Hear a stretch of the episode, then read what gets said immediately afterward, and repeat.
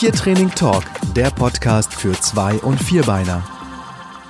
Herzlich willkommen zu einer neuen Podcast-Folge mit Dr. Lara Steinhoff und Pia Gröning als Moderatorin. Lara, magst du dich einmal vorstellen für alle? Ja, sehr gerne. Ähm, ich arbeite als Tierärztin in Hannover, ähm, zum einen einmal in einer Kleintierpraxis, aber auch in einer Hundeschule. Und gerade für unser heutiges Thema ähm, kann ich allein schon aus der Erfahrung in der Praxis sagen, dass da doch sehr viele Hunde betroffen sind. Genau, unser Thema ist heute nämlich die Silvesterangst bei Hunden und Katzen. Und ähm, Silvesterangst ist ja eigentlich ein ungünstiges Wort. Ne? Das stimmt tatsächlich. Silvesterangst wird ja so landläufig immer so genannt. Tatsächlich ist es aber von der Wortdefinition her eigentlich eher eine Furcht. Denn Furcht ist eine negative emotionale Stressreaktion des Körpers und zwar auf einen eindeutig identifizierbaren Auslöser. Und ich denke, an Silvester wissen wir alle, was der Grund für diese Furcht ist, während Angst eher die Stressreaktion auf eine unbestimmte Gefahr meint. Das heißt, eigentlich müssten wir streng genommen von einer Silvesterfurcht sprechen oder aber ähm, bei einer ganz massiven Reaktion von einer Silvesterphobie. Und wie ist die Abgrenzung dann zu Panik? Panik wäre wieder die Steigerung von Angst. Das heißt, wenn der Auslöser nicht bekannt ist, aber die Reaktion sehr massiv ist, dann haben wir eine Panik. Was man dazu noch wissen sollte, ist, dass dieser eindeutig identifizierbare Auslöser meint, dass der Hund diesen Auslöser identifizieren kann, muss ja nicht immer damit einhergehen, dass auch der Halter erkennt, wovor sein Hund ähm, sich fürchtet. Gut. Ähm, was sind denn so die, die Probleme, mit denen die Besitzer dann in die Praxis und letztendlich auch in die Hundeschule kommen? Ja, mm, häufig ist es so, dass sie beschreiben, dass ihre Hunde massiv gestresst sind. Und was man in erster Linie sieht, ist, dass man ja häufig einen Verlauf über die Jahre hinweg hat. Und das Gemeine an so einer Furcht ist, oder auch Angst, wenn wir es jetzt so umgangssprachlich so nennen wollen, ist, dass ähm, es im Regelfall nicht besser wird, sondern eher immer schlechter wird. Was bei Silvester ganz häufig ist, ist, dass bestimmte Orte, bestimmte Gegenstände oder bestimmte Situationen mit dieser Angst verknüpft werden, was sogar so weit gehen kann, dass beispielsweise das Rausholen des Raclette-Geräts oder des Fondue-Topfes mitten im Sommer, mitten im Jahr beim Hund massive Stressreaktionen hervorrufen kann. Oder aber auch bestimmte Orte, wenn ein Spazierweg gegangen wurde und da flog gerade am Mittag von Silvester ein Böller, dass der Hund dann diesen bestimmten Gehweg gar nicht mehr hergehen möchte. Dadurch, dass Silvester im Regelfall, also Silvester sowieso nur einmal im Jahr stattfindet, aber auch sonst äh, viele Hunde ansonsten kein Feuerwerk hören, kommt es auch dazu, dass die Hunde sensibilisiert werden. Auch dadurch wird die Angst immer schlechter. Wie erkenne ich jetzt, dass mein Hund äh, so eine Angst hat? Kann man da körpersprachlich oder so irgendwas erkennen? Die Symptome können ganz unterschiedlich sein, je nachdem, wie die Hunde reagieren. Generell ist es so, dass die Reaktion immer unterschiedlich ausfällt, je nachdem, was für Erfahrungen der Hund gemacht hat und wie der Charakter des Hundes ist. Meistens reagieren die Tiere, auch Katzen, auf Geräuschangst meistens mit Flucht. Was man sonst sieht, ist, dass die Tiere äh, unruhig sind, die haben einen, das Herz rast, die Atmung ist häufig beschleunigt, die hecheln, die können auch speicheln oder auch zitternd in der Ecke sitzen. Wenn man ganz genau hinschaut, sieht man manchmal auch stark geweitete Pupillen, obwohl es eigentlich gar nicht so dunkel ist. Die können bei sehr großer Angst auch ähm, Kot und Urin durchaus mal in der Wohnung absetzen. Die können sich erbrechen. Und was man manchmal sieht, ist, dass die Tiere ähm, feuchte Pfotenabdrücke hinterlassen. Das heißt, die schwitzen dann entsprechend an den Pfoten. Viele können nicht mehr fressen, können sich schlecht konzentrieren und verstecken sich dementsprechend auch. Okay. Und ähm, konkrete Körpersprache? Wenn man da auf sein Tier achtet, ganz besonders jetzt aufs Beispiel Hund bezogen, sind die Ohren häufig angelegt. Das heißt, das ganze Tier versucht kleiner zu werden. Die Lefzen sind nach hinten gezogen, die Kopfhaut ist dadurch, dass die Ohren nach hinten angelegt sind, auch ganz glatt gezogen. Der Schwanz ist eingezogen. Sie machen sich klein, ducken sich, gehen auch geduckt und versuchen eben teilweise auch zu fliehen. Gut, was kann ich jetzt äh, machen? Mm, was man machen kann, ist, dass man zum einen die allgemeine Stresslast seines Tieres reduziert. Da hilft vielen Tieren ein ganz ritualisierter Tagesablauf. Vorhersehbarkeit schafft Sicherheit. Mm, was sehr schön ist, wenn wir jetzt das Beispiel Hund anschauen, ist, dass wir da für ähm, Auslastung sorgen und ganz konkret an Silvester selbst auf jeden Fall den Hund gut absichern. Das heißt, ähm, ein gut sitzendes Geschirr verwenden, unter Umständen zusätzlich noch die Leine am Halsband einhaken oder ein Sicherheitsgeschirr verwenden, sodass selbst wenn der Hund sich erschreckt, wenn unvermittelt eine Rakete oder ein Böller gezündet wird, dass er eben nicht aus dem Geschirr rausschlüpfen und kopflos fliehen kann. Mm, man kann auch ähm, spezielle Entspannungsübungen mit seinen Tieren machen zum Beispiel ein bestimmtes Entspannungssignal aufbauen, Massagen können helfen.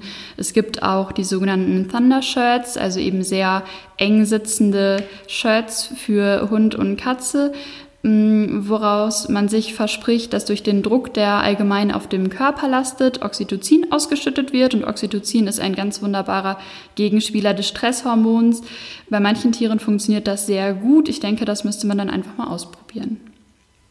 Alternativ gibt es dann ja aus der Telling-Methode auch die ähm, Körperbandagen. Mhm. Das ist, wenn man dann weiß, wie man sie anlegt, äh, die wesentlich günstigere Variante, wenn man sowas erstmal ausprobieren möchte. Ne? Ja. Wenn man jetzt sich das spezielle Training anschaut, auch da gibt es viel, was man machen kann. Zum einen helfen Tieren Sicherheitsorte. Das kann ein Ort sein, den das Tier ohnehin schon wählt. Man kann aber auch speziell zum Beispiel eine Box auftrainieren, die man dann auch ähm, gegen Lichtblitze bei Silvester ähm, abdunkeln kann. Gegebenenfalls auch ein Ort, der geräuschgedämmt ist, sodass die Knallgeräusche nicht so ganz durchdringen bis zum Hund. Ähm, viele Hunde nehmen auch gerne Kauartikel und kauen darauf rum, um Stress abzubauen.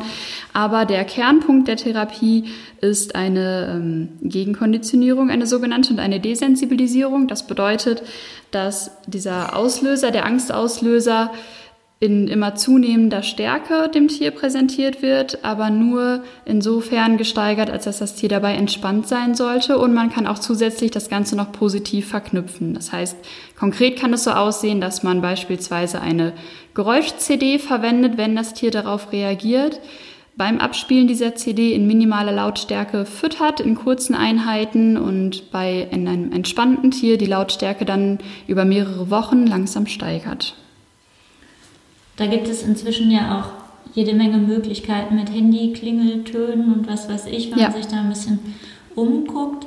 Ansonsten, ähm, wenn der Hund zum Beispiel gerne Suchspiele macht oder sowas, ist es ja manchmal gar nicht so verkehrt, ähm, mit dem Hund ganz spaßreiche Sachen in der Nähe vom Schießstand zu machen. Hm? Vorausgesetzt natürlich, man kann den Abstand so dosieren, dass es für den Hund noch, dass er noch Spaß hat an den Sachen. Hm? Genau, helfen kann da auch ein Ohrstöpseltraining. Da gibt es verschiedene Varianten, an die die Tiere in erster Linie denkt man da an Hunde, allerdings auch Schritt für Schritt gewöhnt werden müssen.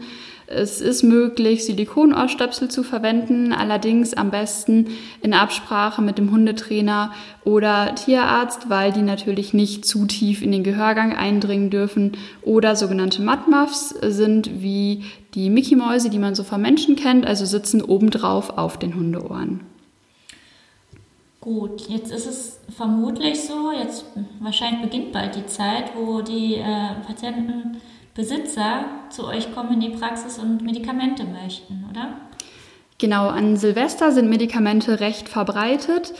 Wenn man ähm, ein Tier hat, was nur an Silvester ängstlich reagiert, ist es sicherlich auch möglich, wenn man sagt, man möchte jetzt nicht diese doch recht aufwendige Therapie durchführen, das Tier an Silvester mit Medikamenten zu versorgen hat auf jeden Fall den Vorteil, dass man dadurch eben eine Verschlimmerung der Angst verhindern kann, zumindest.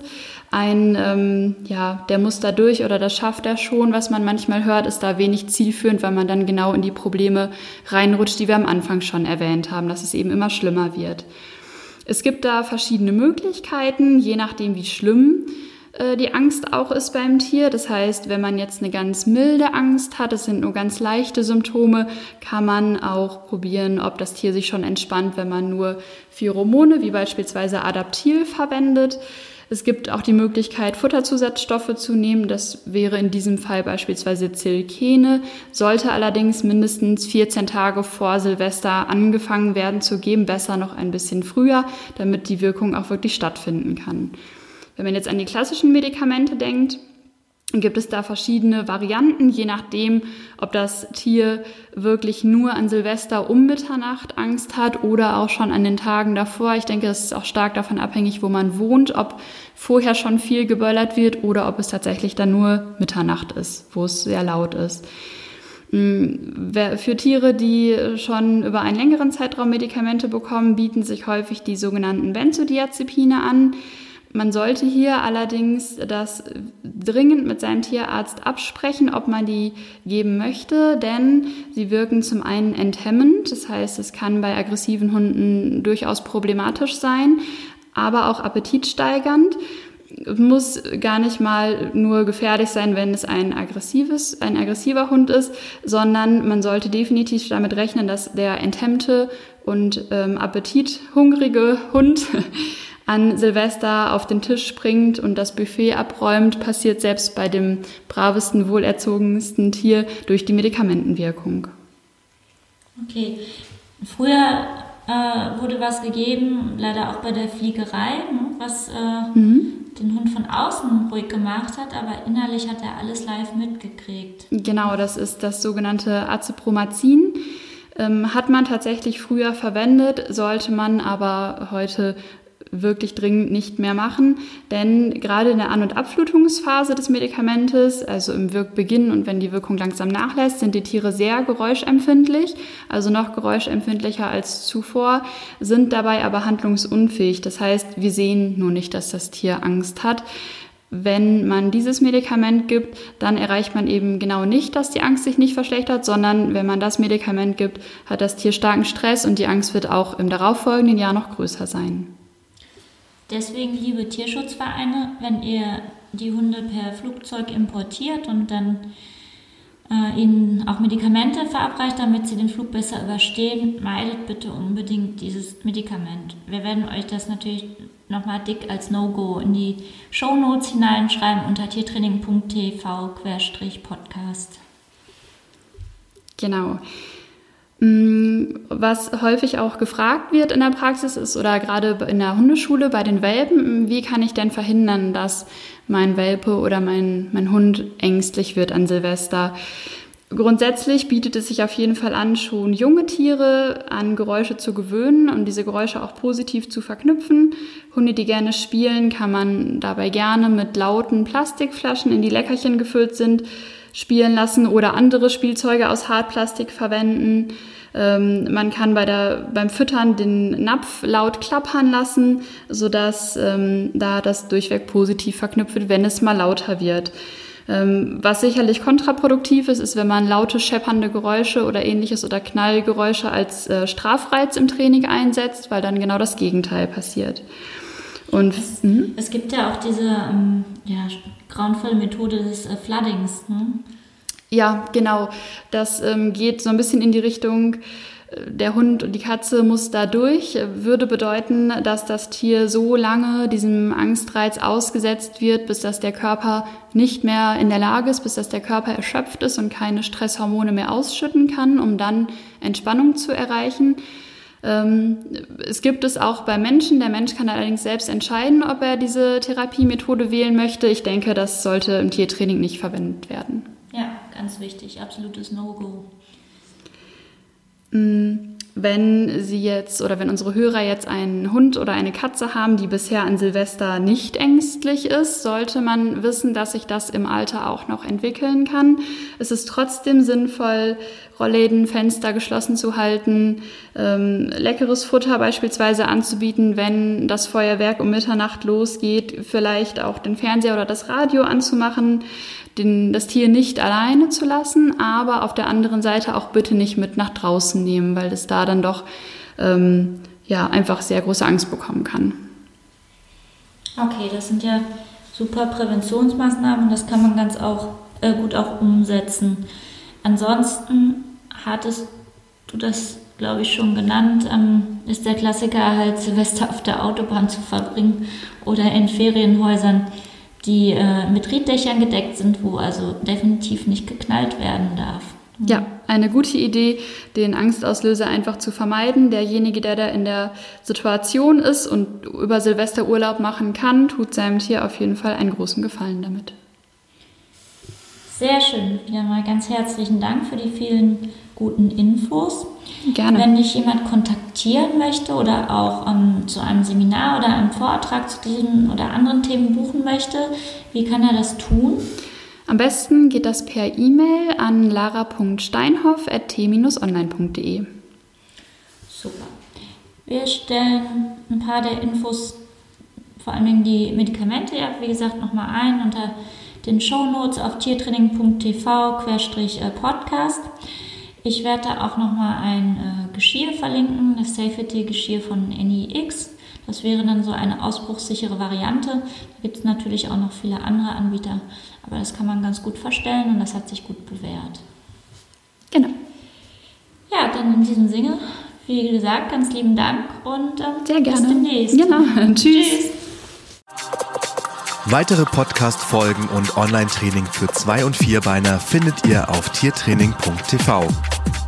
Wenn ihr lieber live trainieren wollt, dann besucht doch mal die Hundeschule Pfotenakademie. Unter pfotenakademie.de findet ihr einen Kurs- und Seminarplan zu verschiedenen Themen. Wir freuen uns auf deinen Besuch.